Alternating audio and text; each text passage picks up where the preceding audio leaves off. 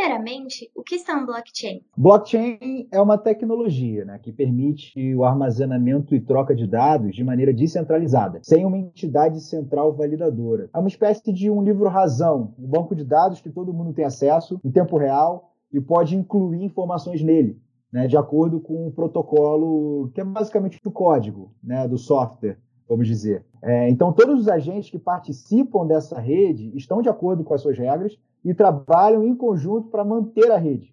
Né? Tem incentivos diretos de trabalhar em prol da própria rede, transacionando e também verificando e validando todas as transações daquela rede. Né? E cada plataforma pode ter a sua especificidade técnica, um caso de uso que ela quer, pretende atacar, e aí surgiram as blockchains no plural, né, digamos assim. Então, blockchain é essa tecnologia de distribuição e armazenamento de dados de maneira descentralizada, sem uma entidade central, que nasceu com o Bitcoin, né, que veio ao mundo em 2009, a primeira transação. Então, a primeira blockchain do mundo é o Bitcoin, e a partir daí, né, derivadas utilizam esse ideal da descentralização, por isso temos aí blockchains no plural. E quais são os setores que já utilizam essa tecnologia? Olha, nós temos hoje em dia vários setores utilizando tá? que permeiam é, basicamente os benefícios né, de auditabilidade, de descentralização, imutabilidade, transparência da tecnologia como um todo. Mas, principalmente hoje, o, o setor financeiro né, e de pagamentos, desde remessas internacionais, contas escrow né, de liquidação, que são contas garantia, né, contas calção, pagamentos, tem muita coisa sendo feita em pagamentos, desde pagamentos sendo feitos via criptomoedas, como também redes de comunicação entre bancos, emissores de, de cartão, bandeiras de cartão, a Visa e a Master também entrando pesado aí nesse segmento.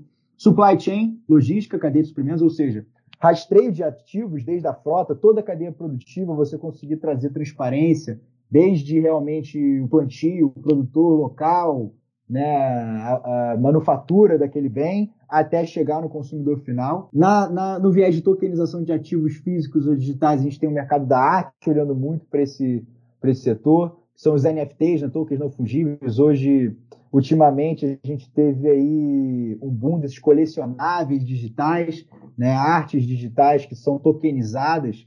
A gente teve aí o artista Beeple, né, num, num quadro de, de mais de 30 milhões de dólares sendo vendido. Commodities também, pessoal tokenizando o, o que seria uh, uma saca de milho, um quilo de uma tonelada de soja, esse tipo de coisa. No setor governamental também a gente tem tido bastante casos de uso de votação. Você contra, conseguir trazer né, a transparência para um sistema de votação, identidade, né, o que seria a sua identidade digital, uma espécie de um SPF, um SNPJ aí de armazenado e compartilhado de maneira descentralizada. Licitações, né, que são nada mais nada menos que leilões, que você tem que ter ali é, a prova né, de quando foi feita aquela, a, aquela proposta e, e, dos parâmetros daquela proposta. Auditabilidade, então, desde, por exemplo, o BNDES tem a iniciativa o BNDES Token, Gov Token, ali, de você ter o rastreio de onde aquele dinheiro foi gasto depois que você empresta, né, aquele dinheiro de fomento, por exemplo. Saúde também, a gente, até na pandemia, a gente viu algumas coisas bem interessantes, é, principalmente no compartilhamento de informações sensíveis, quando a gente está tratando ali de, de, um histórico médico de um paciente, ainda mais com LGPD, etc. É, tem, tem uma sensibilidade nessas informações, o blockchain é muito bom para isso. Registro de patentes, aí também não só na saúde, mas é, como um todo, e emissão de moedas, né, no governo também, e até moedas transfronteiriças desde o próprio Facebook, né, que, que mudou o nome era da antiga Libra, como também moedas digitais de bancos centrais. Falando especificamente de agronegócio, quais os avanços que o uso de blockchain trouxe para o setor? Olha, principalmente na transparência de todo o processo produtivo né? Como eu falei, desde o plantio, desde até do, do boi gordo, você ter ali a linhagem daquele boi, é, o frigorífico que, que realmente participou, então você consegue trazer toda a cadeia, né? Para uma estrutura de compartilhamento e de auditabilidade, eu realmente fazer essa consulta. Então, né, se eu tenho um viés de não maltrato de animais ou de não uso de agrotóxico, ou escanear um QR Code, aqui estou extrapolando, mas escanear um QR Code no supermercado, e conseguir ter de maneira ali imutável, auditável, todo o processo produtivo daquele, daquele bem né, que eu estou consumindo. É, então, reduzindo fraude, isso é muito comum no, no mercado de vinhos, por exemplo, né? É, é, uma garrafa que pode chegar a custar dezenas de milhares de reais, eu, eu não tenho a fraude, eu tenho a certeza que veio daquela vinícola, por exemplo. É, reduzir o desperdício também. Então, a partir do momento que eu trago mais transparência, eu tenho maior controle sobre toda a cadeia, e aí consigo reduzir o desperdício em cima disso.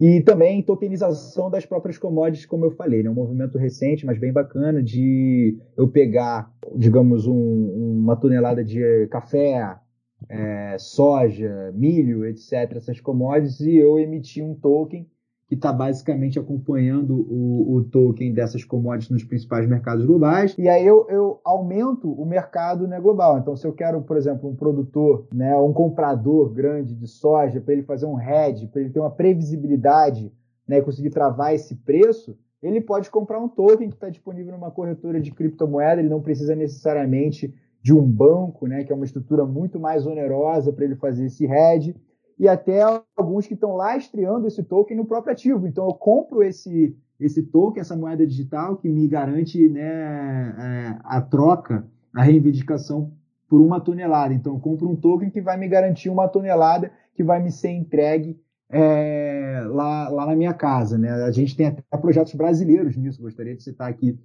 o Cacau Digital, né, a CryptoSoja, é, projetos bem bacanas ainda incipientes, mas que não, não tenho dúvida trazem aí um avanço muito grande para o setor como um todo, né, e diminuir as barreiras no, globais né, de troca, de compra, de venda, num, num setor que o Brasil, né, maior exportador de soja, por exemplo, é peça fundamental aí no mundo como um todo, né? Então esses são os avanços. Tem plataformas globais também de rastreio, como o próprio Food Trust, que a IBM está por trás, que usa a plataforma do Hyperledger, já está um tempo aí no mercado, com o Walmart, por exemplo, né, utilizando. Então, é, os avanços são nesse sentido, né, de transparência, de estabilidade e também de conseguir trazer previsibilidade no preço, naquele ativo que é físico, né, difícil armazenamento é, físico, trazer ele para o mundo digital. Alguns especialistas afirmam que não haverá agricultura no futuro sem o blockchain. O senhor concorda? Por quê? É bem difícil fazer essa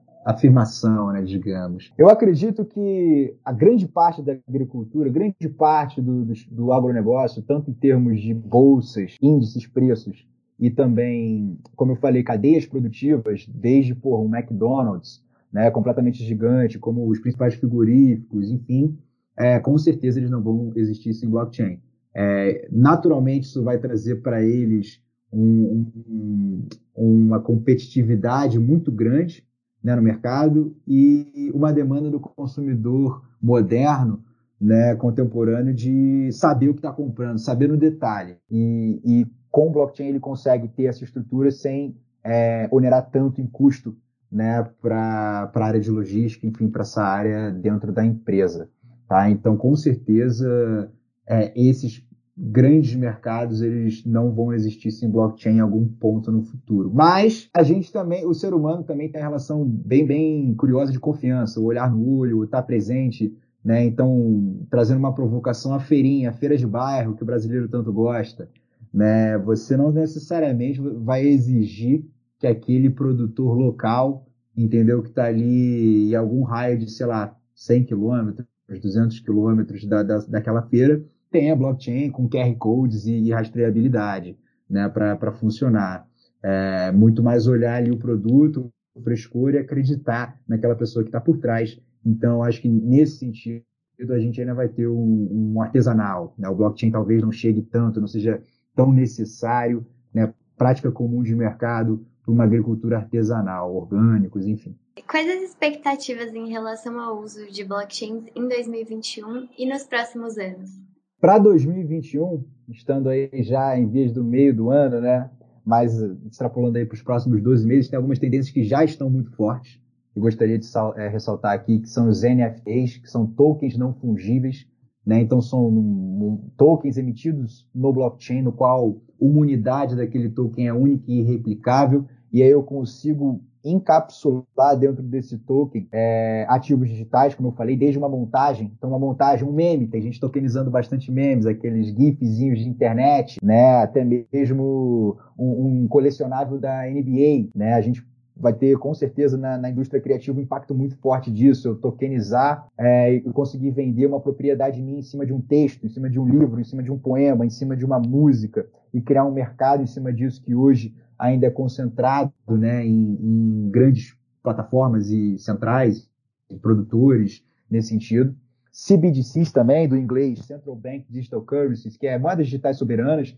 Então, moedas digitais emitidas por um banco central, por uma autarquia central né, de um governo. A gente tem o caso da Estônia, Bahamas, que, que já estão emitindo. É, até recentemente o Banco Internacional, né, de Bank of International Settlement, que é basicamente um banco central dos bancos centrais, emitiu um estudo que 86% dos países já estão estudando.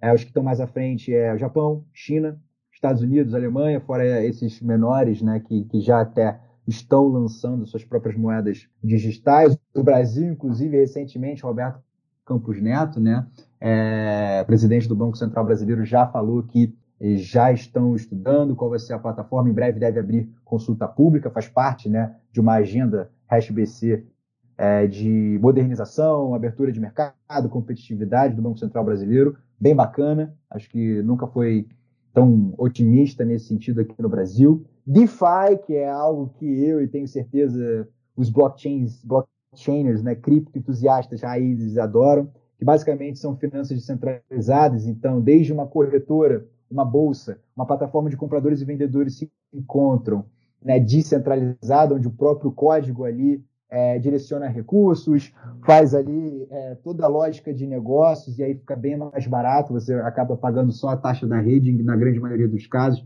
e não necessariamente uma taxa para aquela instituição, até empréstimo colateralizado. Hoje, sem burocracia nenhuma, eu entro ali com a minha carteira, eu boto mil bitcoins, consigo tirar 100 mil dólares, entendeu? E a partir daí eu mesmo fico gerindo os juros da rede e numa ponta tem os tomadores de crédito, na outra ponta tem quem está emprestando, fica um mercado né, cada vez mais transparente, eficiente nesse sentido, e a gente começa a tirar um pouco essa concentração das instituições incumbentes, que são os bancos que cobram aí no Brasil, né, juros altíssimos no cartão de crédito, no cheque especial, até empréstimo com garantia como empréstimos que você tem ali né, consignados ou colateral que é a sua casa, né? Então essa, essa é uma linha que eu gosto bastante e com certeza vai ficar cada vez maior. Hoje já em DeFi temos 60 bilhões de dólares né, alocados dentro dos protocolos. Certamente vai aumentar.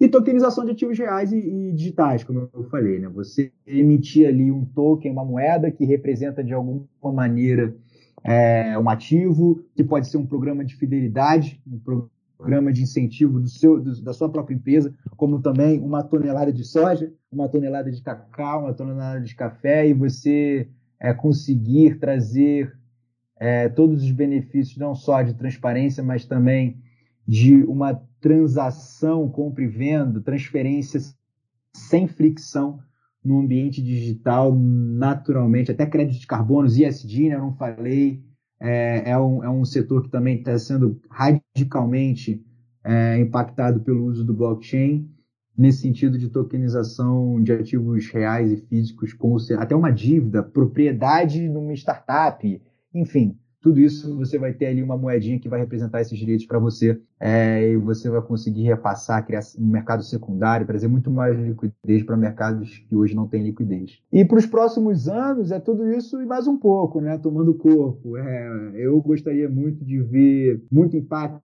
no, no, governo, abrir caixa preta, né, não só de votações, como também de licitações e contratos.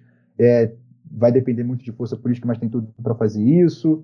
Modelos descentralizados, desde armazenamento, hospedar um site, hospedar um aplicativo. Né? Hoje a gente sabe que, que privacidade e censura é um tema cada vez mais aí latente. A gente tem o mercado asiático né, em uma linha, mercado ocidental indo em, em, outra, em outra direção, e naturalmente esse embate vai ficar cada vez maior. Você tem alguns aplicativos chineses até sendo barrados em alguns locais do mundo. Acho que o blockchain ele pode ajudar muito nisso, tanto para bom quanto para mal, tanto para bem quanto para mal, né? Deixar tudo mais transparente, mas como também deixar mais acessível, né? A gente, no sentido mais libertário de conseguir acessar qualquer aplicação que eu quiser, estando ela em qualquer lugar do mundo. E, e também, né, o que a gente já viu com, com Bitcoin, algumas plataformas que utilizam Bitcoin para moeda de pagamento, eu não consegui é, acabar com aquele, com aquele protocolo, eu não consegui acabar com aquela aplicação, subir ela de maneira descentralizada, isso ajuda bastante. É, então, as minhas expectativas é que o mercado consiga trazer cada vez mais casos de uso que, com, com o ideal da descentralização